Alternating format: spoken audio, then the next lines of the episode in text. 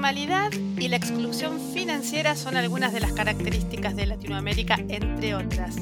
En un contexto así es caldo de cultivo para la creación de un montón de fintech y de hecho en los últimos meses han surgido unas cuantas. Hoy vamos a hablar sobre este tema con uno de los ejecutivos de este sector y es Mariano Pono, CEO de Superdigital. Hola Mariano, ¿cómo estás? ¿Qué tal, Débora? Buenos días. Muchas gracias por la invitación. Estoy súper bien, súper bien. Gracias por sumarte. Antes de continuar, te recomiendo que escuches dos mensajes de las organizaciones que apoyan este podcast. En primer lugar, recordarte que puedes estudiar licenciatura en seguridad informática en la Universidad Siglo XXI para especializarte en estrategias y equipos para evitar ataques y fraudes informáticos en organizaciones. Hay más información en 21.edu.ar. Y en segundo lugar, quiero compartirte un mensaje que nos llega desde Santander. Y es que la misión de Santander es contribuir al progreso de las personas y de las empresas. Puedes ingresar a www.santander.com.ar y conocer las acciones de banca responsable porque Banco Santander quiere ayudarte. Y ahora sí, Mariano, yo recién comenté que la movida de las fintech es justamente lograr la inclusión financiera y que toda la población tenga acceso a un montón de servicios que hasta ahora no podía acceder. ¿Se está cumpliendo esta promesa de las fintech? Bueno, es una muy buena pregunta para comenzar a, conversar sobre un tema clave, no solo para Argentina, sino para la región, que es la inclusión financiera y, que está totalmente vinculado a la digitalización, si querés, de los pagos y de las transacciones y del acceso a, a productos y servicios financieros. La verdad que en, en la región, un dato que es eh, muy poderoso es que existen aproximadamente 300 millones de personas en situación de o no bancarizada o semi bancarizada. Digamos, el no bancarizado es aquel que no tiene una cuenta en un banco o en una fintech y el semi bancarizado es aquel que si bien la tiene o desconoce que la tiene o prácticamente no la utiliza. Entonces, eh, esa oportunidad en términos de inclusión financiera y de brindarle acceso a esas personas para acceder a productos y servicios financieros es, muy grande en toda la región. Eh, en Argentina, particularmente en nuestro país, eh, esta semana misma salió el último informe de Banco Central sobre inclusión financiera y haciendo referencia a un estudio del primer semestre del 2021, y el informe lo que nos dice es que el acceso a, cuentas está por encima del 91%, o sea, el 91% de los adultos en Argentina accede a tener una, cuenta. Ahora, el uso, el uso sigue siendo muy bajo, ah, si bien ha mejorado, y creo que ahí la pandemia eh, ha, hecho, ha hecho, por lo menos, si, si, algo positivo nos quedó de eso, esa situación es, la digitalización y la promoción de transacciones de tipo eh, financieras en el mundo digital, pero el uso todavía de, servicios y productos financieros sigue siendo bajo. Entonces, ahí las, las fintechs, las billeteras eh, electrónicas, ya sea bancarias o, no bancarias o digitales, digamos, virtuales, eh, yo creo que están ayudando y mucho a, promover el acceso y también el uso de servicios financieros. En términos de acceso, billeteras virtuales, eh, el año pasado se había cerrado con un 24% de penetración sobre personas adultas en el país y este año ya estamos en un 36% a mitad del año. O sea, hay más de 12 millones de cuentas virtuales abiertas en, el país. O sea, eh, las billeteras también llegan a lugares donde tal vez la banca tradicional no llegaba y interpretan la necesidad de las personas de una manera que tal vez antes no se hacía. Entonces, yo creo que sí, que está ayudando y mucho en términos de acceso. Como decía, para, para estudiar la inclusión financiera hay que basarse, si quieres, en tres grandes componentes, que es acceso, uso y calidad. Eh, en términos de acceso eh, estamos muy bien, en términos de uso creo que hay mucho por hacer, pero estamos por el buen camino.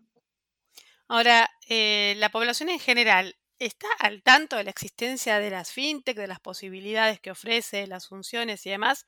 Digo porque yo quizás por mi trabajo y todo vivo en una burbuja que digo otra fintech más, pero no sé si hmm. eh, los ciudadanos argentinos están enterados de este panorama y, de estas funciones. Sí, es, digamos, la población en general eh, todavía tiene un cierto desconocimiento sobre eh, qué son y qué hacen y qué se puede hacer con una billetera virtual. Em, y la verdad que en la región o en el mundo nacieron ya hace varios años, 2012 tal vez fueron las primeras. En Argentina el, segmento, la industria se comenzó a potenciar más, más llegado el 2017 y, y hoy te puedo decir que en Argentina hay más de 34 billeteras eh, a nivel país, este, de las que más se utilizan, ¿no? Después hay algunas por ahí más chiquitas, pero, pero que también están comenzando a operar. Eh, y, bueno, la verdad que creo que el concepto de acceso, uso y, llegando a la vertical más de calidad es donde hay que hacer ahora más hincapié para que tenga el público ese conocimiento, ¿no? que es la educación financiera, es brindar conocimiento para ah, entender de qué se trata, para promover el uso, para entender qué se puede hacer con una billetera. Y, sí, sin dudas, ahí todavía hay, hay mucho por hacer.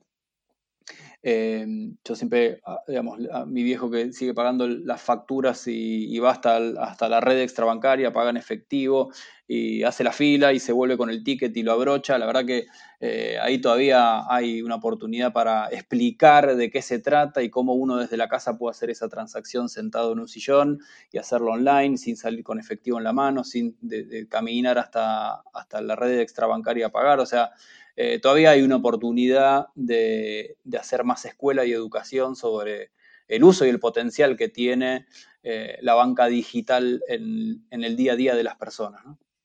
Sí, eh, esto que vos estás comentando me recuerda que para uno que está acostumbrado a este tipo de aplicaciones, y te la descargas, ta, ta, ta, y ya salís y te pones a usarla. Pero en la práctica, un par de amigas mías me pidieron que yo les descargue y les configure la aplicación porque les resultaba difícil o ni siquiera lo habían intentado, pero ya les parecía como que podían meter la pata, qué sé yo, entonces a un par de amigas se lo tuve que hacer a esto. Por eso a veces uno está como muy viciado con todo esto y pierde el panorama, por eso era esta la idea de hablar con vos. ¿Pensás que una persona tiene que ser súper cuidadosa y analizar a full qué eh, billetera va a elegir para usar, qué sé yo, o es normal tener un par, dos, tres, cuatro e ir usándolas en función de mm. la ocasión. Bueno, eh, eh, es interesante desde la persona que la va a utilizar o que, o que la necesita o que está siendo abordado por una billetera, entender cuál es el potencial que tiene dentro de su día a día en el uso, ¿no? Digamos, tiene que haber una lógica que atienda alguna necesidad. Siempre cuento la historia eh, de, de Superdigital, cuando hicimos las primeras investigaciones en 2019, de, digamos, la gente se prestaba, se presta las tarjetas, hasta el día de hoy sucede todavía, para ir a hacer una compra en un supermercado, la gente se, presta todavía las cuentas para transferirse. y la verdad que eh, por eso decía que la educación ahí es clave, porque si hubiese un, claro mensaje, una forma de transmitir de manera sencilla eh, cómo se puede acceder, cómo uno se puede abrir una cuenta. Hoy pensá, Débora, que esas, las cuentas de un proveedor de servicios de pago, abrir una cuenta virtual, está regulado por Banco Central, o sea, la seguridad del acceso y los datos que uno tiene que cargar y cómo van a ser tratados esos datos, está regulado. Por ahí, ahí hay un desconocimiento de que se piensa que todavía están por fuera de esa normativa y la verdad que el Banco Central hoy registra todos los PCP, los controla, eh, les exige regímenes, cumplir con, exigencias de documentación, información. O sea que eso en términos de seguridad para el usuario eh, ya no es un, tema a, revisar. Sí, la necesidad, ¿no? Hay billeteras que, tienen distintas funcionalidades, algunas te, pueden dar la posibilidad de acceder a una tarjeta prepaga, otras la posibilidad de hacer una inversión, otras la posibilidad de hacer un, solicitar un crédito, digamos, han ido desarrollándose muchísimo y, también la mirada de la necesidad de decir, bueno, yo la voy, a, necesitar para hacer una transferencia, para hacer un pago, recargar el celular, o porque quiero tener, eh, gestionar mi, emprendimiento eh, utilizando algún dispositivo de, venta. Entonces, creo que ahí sí yo recomiendo que se haga un, análisis previo de rápido, ¿no? Hay, hay varias opciones en el mercado, pero de qué es lo que necesito, cuáles son los costos, entender bien cuáles son las comisiones que se cobran. Eh, en Superdigital, por ejemplo, somos gratuitos, o sea, vos te abrís una cuenta de forma gratuita en pocos minutos, no pagas mantenimiento, no pagas la tarjeta, no pagas nada pero es bueno entenderlo cuando uno va a hacer la, descarga, el onboarding y la apertura, bueno, tener esas condiciones. ¿Para qué me va a servir? Eh, ¿Cuáles son las comisiones? Y también, como decía antes, ¿no? ¿Quién está por detrás? y ¿Cuál es la seguridad que me brinda? Eso creo que también es importante analizar. Sí, mi sensación es que son todas iguales. Capaz que porque no hice un análisis tan profundo de cada uno, pero me pongo en el en la piel de un consumidor común y corriente, como soy yo incluso. Y todas permiten lo mismo, sin costo de mantenimiento, te dan la tarjeta prepaga, podés eh, fácilmente enviar dinero, recibir dinero, eh, no sé, te juro que las veo a todas. Igualmente cuando dicen nuestros diferenciales son, y dicen eso, digo, pero eso yo ya lo estoy viendo por todos lados. ¿Cómo se Posta, estuve en el lanzamiento de una fintech y, empezaron a enumerar y digo, me están jodiendo, son los mm. mismos diferenciales en todo. O sea, si son los mismos diferenciales en todas, es que no hay diferencial. No es un diferencial, sí, sí. ¿Cómo hacemos para elegir una? Bueno, la verdad estoy que. equivocada y realmente hay como diferencias sustanciales. No, no, te, no estoy viendo tenés un punto y la verdad que en un momento, eh, ese 2017 cuando comenzaba y 2018 y, que, nacían las primeras, claramente era un diferencial tener una cuenta virtual que la abrías rápidamente, accedías de forma gratuita en segundos y una tarjeta prepaga que de alguna manera al que no había tenido ninguna tarjeta era súper simple. Eso hoy también se empezó a transformar como una especie de, commodity, ¿no? Como la banca tradicional. La banca tradicional, o vas a un banco, pides una cuenta, la tarjeta de débito, eh, y bueno, es, es común y es igual eh, en cada institución. Después cada uno se va diferenciando con eh, o promociones, o haciendo mejor producto, o explicándolo de una mejor forma. Y creo que hoy las billeteras están yendo por el mismo camino, casi que todas en la evolución del, producto.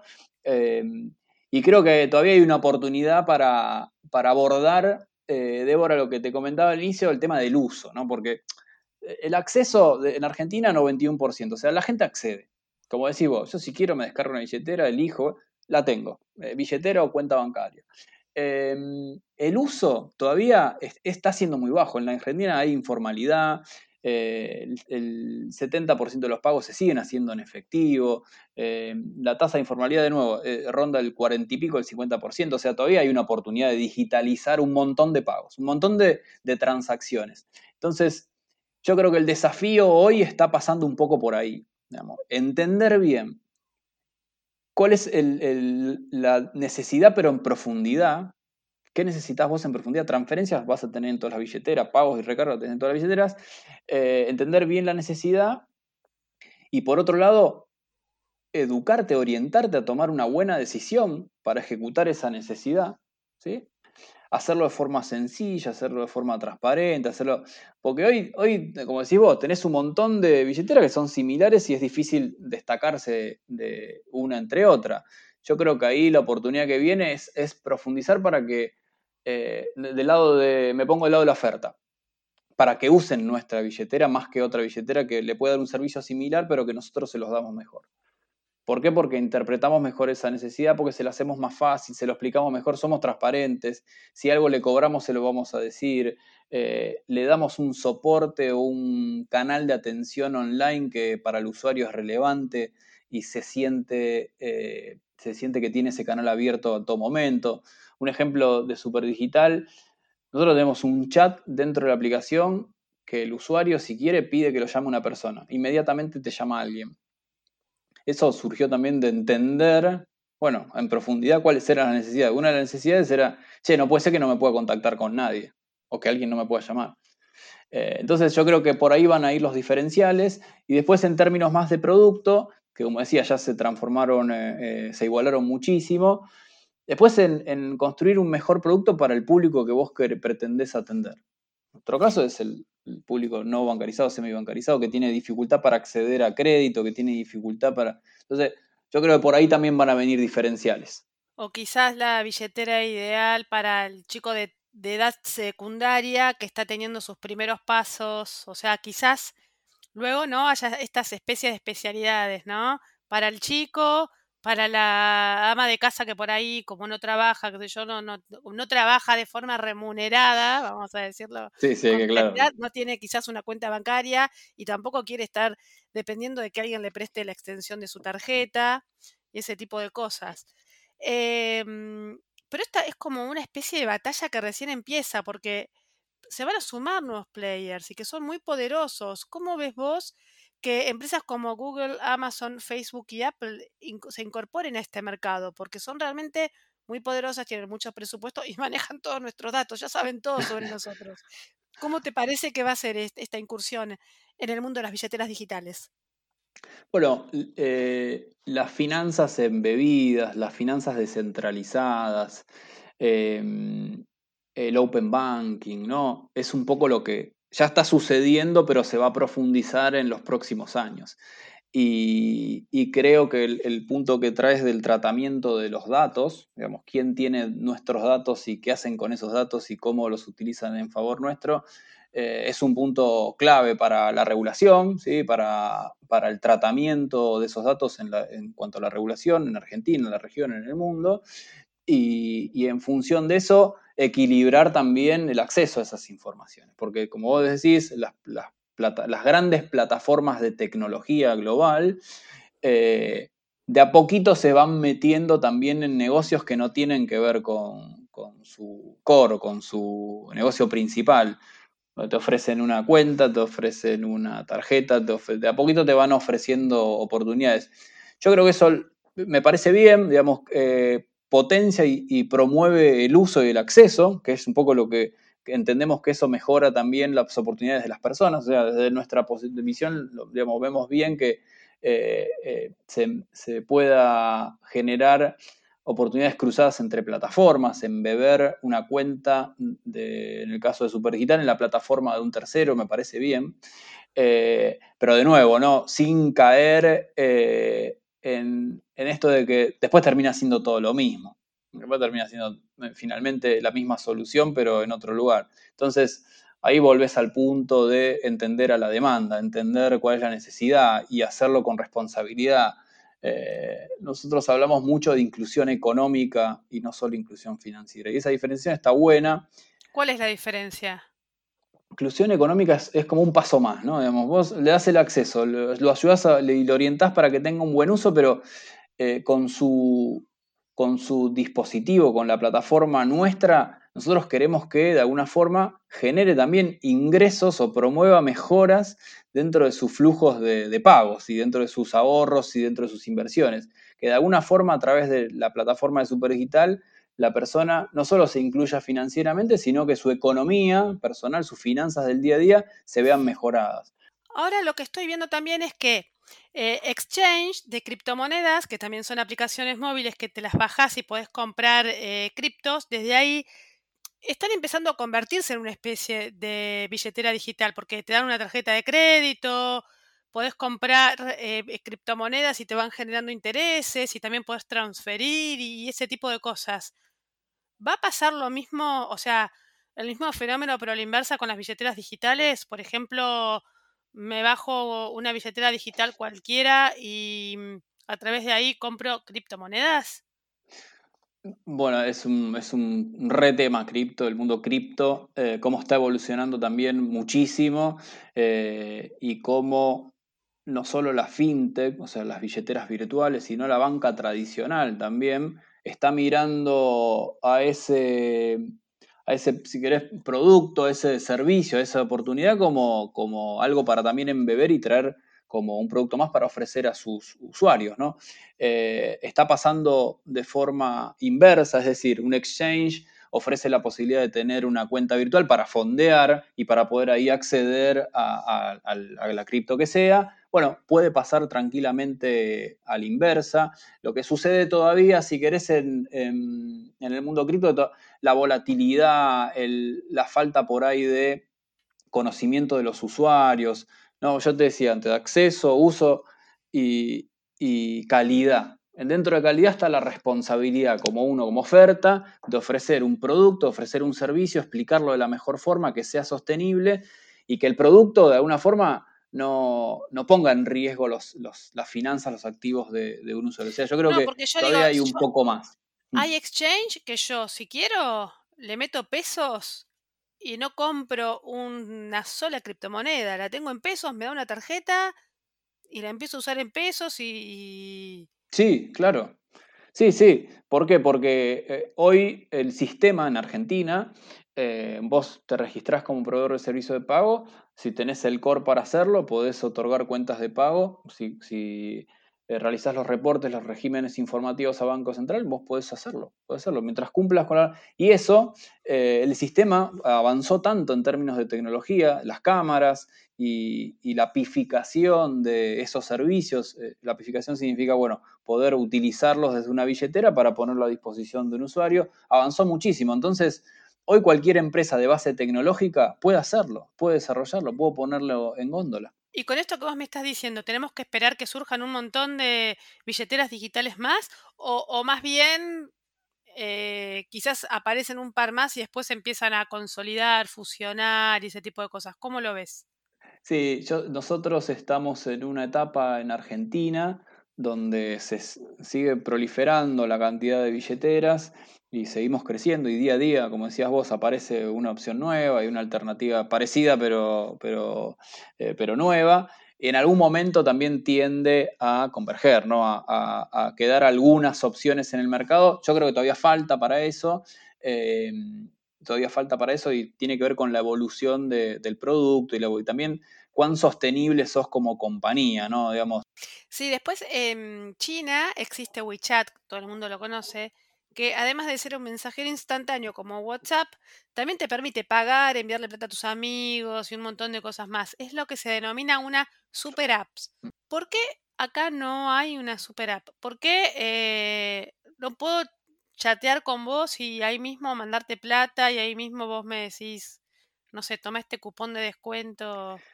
¿Por qué? Todavía no hay super app en Argentina sí, coincido. Em, son culturas distintas, eso influye y mucho, pero se están comenzando a eh, tener alternativas de soluciones cruzadas. Esto que decías antes vos, de una plataforma de tecnología que comienza a ofrecer soluciones financieras. Bueno, eso em, empieza a suceder, todavía no se individualiza, no se separa ninguna, pero, pero creo que con el tiempo eh, va a venir.